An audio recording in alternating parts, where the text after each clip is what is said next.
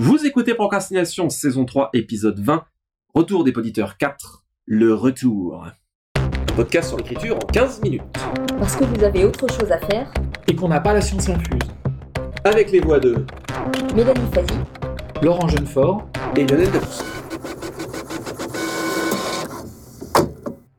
Donc on continue à, décompiler euh, les euh, missives et les commentaires qu'on a reçus, les questionnements euh, qui ne nécessitent pas forcément, en tout cas semble-t-il en surface, un épisode entier.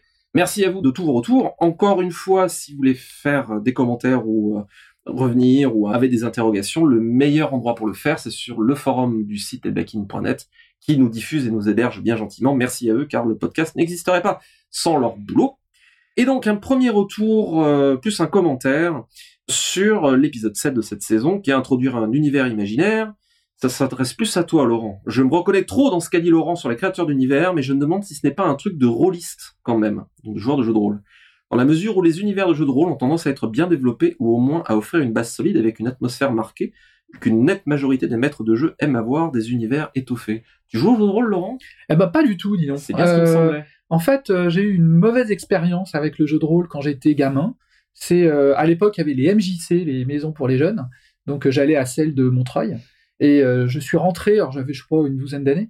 À l'époque, il y avait que Donjons et Dragons. C'était vraiment les tout débuts du jeu de rôle en France. Et j'étais rentré dans une salle où il y avait des joueurs. Et puis je me suis fait jeter parce que Ah, parce que je troublais la séance. Je vais rien dit, hein, mais en fait ça m'a marqué. Je dis oh c'est quoi c'est pas trouvé ça cool. Voilà, j'ai pas trouvé ça cool. Et donc du coup bah voilà, en fait j'ai loupé le coche. Mais bon, euh, j'aurais peut-être pas été écrivain. Hein, je serais peut-être maître de jeu. Voilà, qui sait? Donc euh, oui, bah alors, moi dans ma production, euh, clairement, euh, moi qui me définit presque plus comme un créateur d'univers que comme un écrivain, il y a clairement une dimension rôliste. La différence, elle est dans la, j'allais dire dans le fait que je cumule tous les rôles. Voilà, un roman, c'est à la fois un maître de jeu, c'est un joueur, c'est le personnage lui-même. Enfin voilà, c'est juste qu'on cumule un peu tous les rôles et puis on a cette couche littéraire par-dessus. euh, c'est le ciment de tout ça, quoi. Il y a beaucoup d'auteurs qui sont rôlistes et beaucoup de rôlistes qui sont devenus auteurs. hein. Une grande partie de euh, ce qu'on appelait l'école française de la fantaisie dans les années 2000 est arrivée du, du jeu de rôle. Je pense qu'il est important de mentionner en passant que une bonne partie du jeu de rôle ne fait pas nécessairement un bon roman et inversement. Et que euh, il y a des techniques qui sont effectivement voisines, hein, euh, ne serait-ce que la gentilité euh, des personnages qui est un terme très en vogue en ce moment dans le milieu, mais ça ne se transcrit pas nécessairement. Les outils et la grammaire des deux arts sont différentes, même si, encore une fois, il y a des passerelles. Hein. On était intervenu avec euh, notre camarade Julien Poire, euh, les voix d'Altaride, et il y a des passerelles. On mettra le lien. On mettra le lien, tout à fait. Toujours sur cet épisode, notre camarade Nico Bali nous dit question qui à mon avis est très intéressante euh, sur les Américains. Toutes les questions sont évidemment très intéressantes, mais euh, celle-là, elle revient assez fréquemment. En tout cas, c'est une discussion de fond qui flotte assez souvent. Sur les Américains, ils disent souvent qu'un univers doit servir l'histoire, la thématique, et ne juste pas être un décor. Si un roman peut fonctionner dans le monde réel, alors il doit se passer dans le monde réel. Je ne suis pas d'accord. Mais qu'en pensez-vous? Alors, bah Mélanie. oui, j'ai toujours du mal avec les il faut, il doit, tout Ouais, dépend. voilà, pareil, pareil que toi. Euh, oui, j'entends souvent définir l'ASF comme quelque chose qui ne pourrait absolument pas se passer dans un autre décor. Euh, oui, sans doute, c'est peut-être plus intéressant comme ça, mais si le récit fonctionne tel quel, euh, là évidemment, je cherche un exemple que je ne trouve pas. Je vois pas spécialement où est le problème en fait. Pour moi, c'est une question vraiment d'envie de l'auteur et comment lui sent l'histoire à ce moment-là et du moment qu'elle fonctionne. Ah, moi, je, suis- je suis C'est un peu plus- je suis un peu plus intégriste que vous, mais visiblement, c'est le, c'est le thème depuis quelques épisodes. Je peux raconter une histoire d'amour dans un décor de SF, mais si je raconte ça dans un décor de SF, ça doit être constitutif à un moment de l'histoire.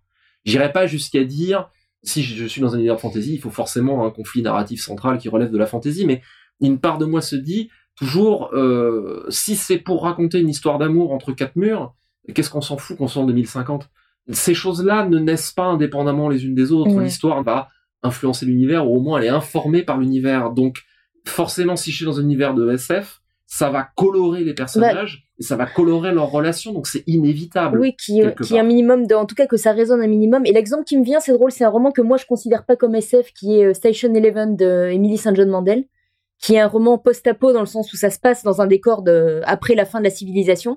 Mais c'est pas du tout une histoire de SF dans le sens où on s'en fout un peu des causes, euh, etc. Par contre, les personnages sont marqués par le fait d'avoir connu cette euh, rupture. C'est un roman profondément psychologique. C'est pas du tout un roman qui s'interroge sur le, les causes euh, ou sur les aspects, je dirais, euh, techniques. Par contre, il y a clairement un lien entre le décor et bon, beaucoup de gens se sont énervés contre ce roman en disant c'est pas on ne c'est pas suffisamment réfléchi, mais il y a quand même un lien. Les personnages sont marqués par ce qui leur est arrivé, oui. Pour moi, voilà, la, cause est entendue, c'est-à-dire cette histoire et ce roman et ces personnages ne pourraient pas exister dans un autre contexte. Donc, on est bon. Alors, moi, je serais un peu, pas entre vous deux, mais faut s'entendre ce que c'est que la SF, en fait. Moi, je pense que c'est pas obligatoire. Je suis d'accord avec toi, il n'y a pas de il faut. En revanche, la SF, elle peut s'exercer sur autre chose que le décor. C'est ça, en fait. Donc, le décor, il peut ne pas avoir d'importance. En revanche, il y a d'autres, au moins un autre élément doit être SF. C'est ça, en fait. il faut qu'il y en ait au moins un mm. pour que ce soit de la SF. Mais c'est pas forcément le décor, le placement dans le temps, dans le futur, par exemple. C'est juste ça. Mais maintenant, non, pas forcément. C'est en ça que je disais précisément que ce roman, pour moi, n'était pas de l'ASF, le décor, mais pas, le, mais, les outils. Mais de toute façon, moi, je pense que le, il n'y a pas vraiment de problème parce que souvent, ce qui est décrit, à partir du moment où on décrit une situation, ce qui est décrit, c'est ce qui s'écarte par rapport à la norme. Si c'est pas important, on va très vite passer dessus et, le lecteur saura que c'est pas important. Donc c'est pas très grave, je dirais, comme.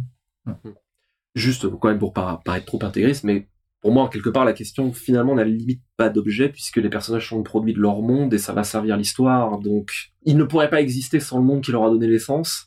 Donc, si c'est un monde de SF, ça va forcément colorer ce qu'ils sont et ça va forcément colorer mm. l'intrigue. Mm. Donc, ça va avec. S'il n'y a pas de, rapport et qu'il y a une déconnexion totale entre les personnages, l'intrigue et l'univers, là, je m'interroge. Il y a un truc qui pour moi va pas fonctionner. Oui, on est d'accord.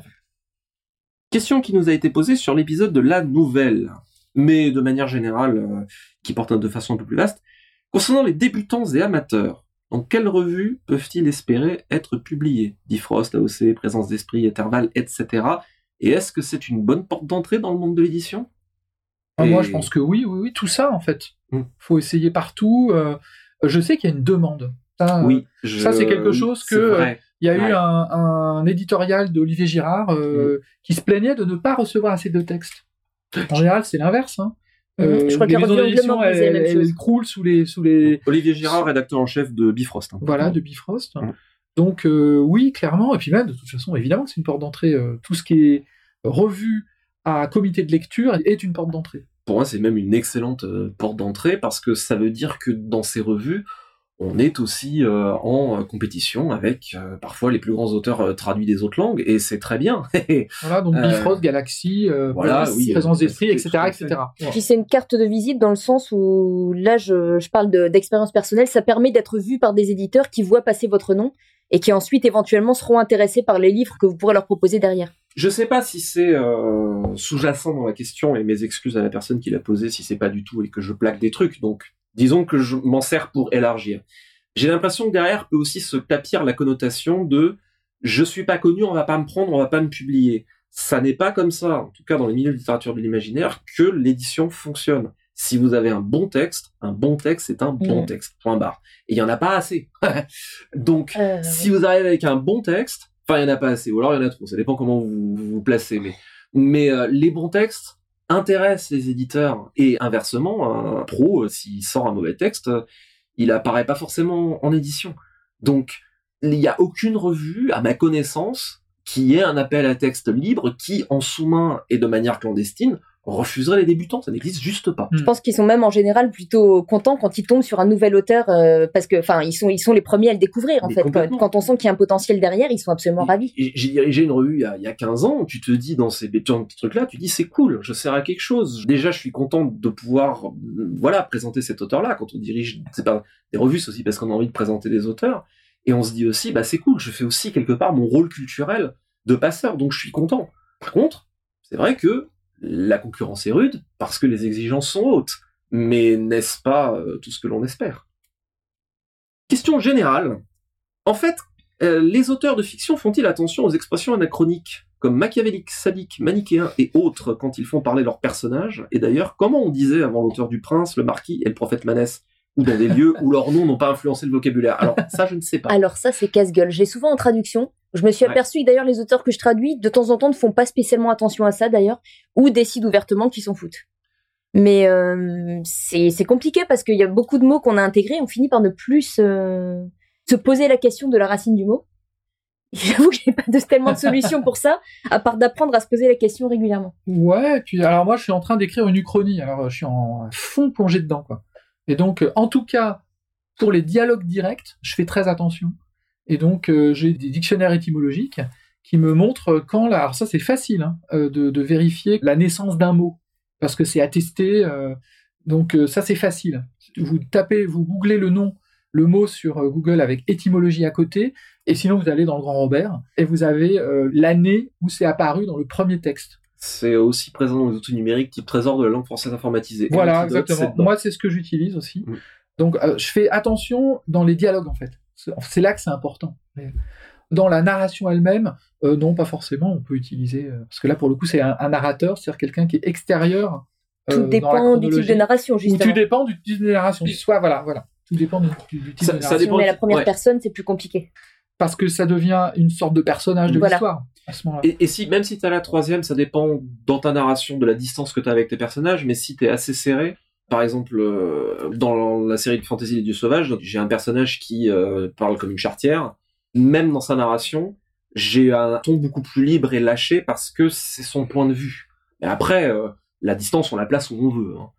Oui, je pense que de manière générale, c'est quelque chose auquel on, fait gaffe parce que encore une fois, ça participe de l'immersion dans le texte. Oui, voilà, c'est la cohérence interne. Voilà, et c'est à mon avis, il n'y a pas de règle, comme tu disais, Mélanie, il n'y a pas de règle toute faite. Ça fait partie de la précipitation et de l'illusion de réalité de la littérature. Donc, tant qu'on ne fait pas quelque chose dont on pense que ça risque de sortir le lecteur, on peut y aller.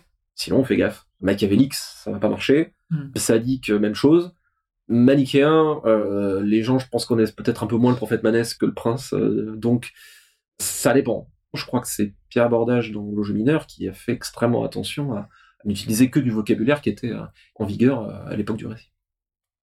Un retour sur l'épisode la première fois donc, euh, parlons de l'épisode, qui est intéressant, merci, mais surtout parce que je ne me retrouve pas du tout dans le débutant hypothétique que vous décrivez. Entre le débutant qui n'a jamais publié et le pro reconnu comme tel par la profession, il y a les limbes du fanzina et des entos semi-professionnels. Alors, on en a peut-être pas parlé. Oui, ça veut pas dire, oui, ça, veut, pas, dire, qu'on le renie. Hein. Tout à fait. Euh, moi, j'ai tout à fait commencé dans le fanzina, euh, les webzines, etc. Donc, je ne renie absolument pas ces choses-là. Et effectivement, en plus, on parlait justement de porte d'entrée dans l'édition. On est dans une époque où il y a de plus en plus de euh, petits éditeurs qui proposent des anthologies thématiques et qui sont aussi là aussi des, bons tremplins. C'est des choses qui euh, existaient beaucoup moins euh, il y a 20 ans. Il y a peut-être mmh. moins de grandes revues. Fiction a disparu, par exemple. Il y a moins de très grandes revues à large diffusion comme ça. Mythologica a connu malheureusement une vie courte, etc. Par contre, ces anthologies semi-pro, ma connaissance, n'existaient pas il y a 20 ans. Non, non, c'est donc, donc tant mieux. On en a encore pour la prochaine fois, mais on va, on va s'arrêter là. Petite citation pour terminer. Une euh, citation d'Ernest Hemingway. Nous sommes tous des apprentis dans un artisanat où nul ne devient jamais maître. J'allais dire prêtre. C'était procrastination. Merci de nous avoir suivis. Maintenant, assez procrastiné, allez prêcher.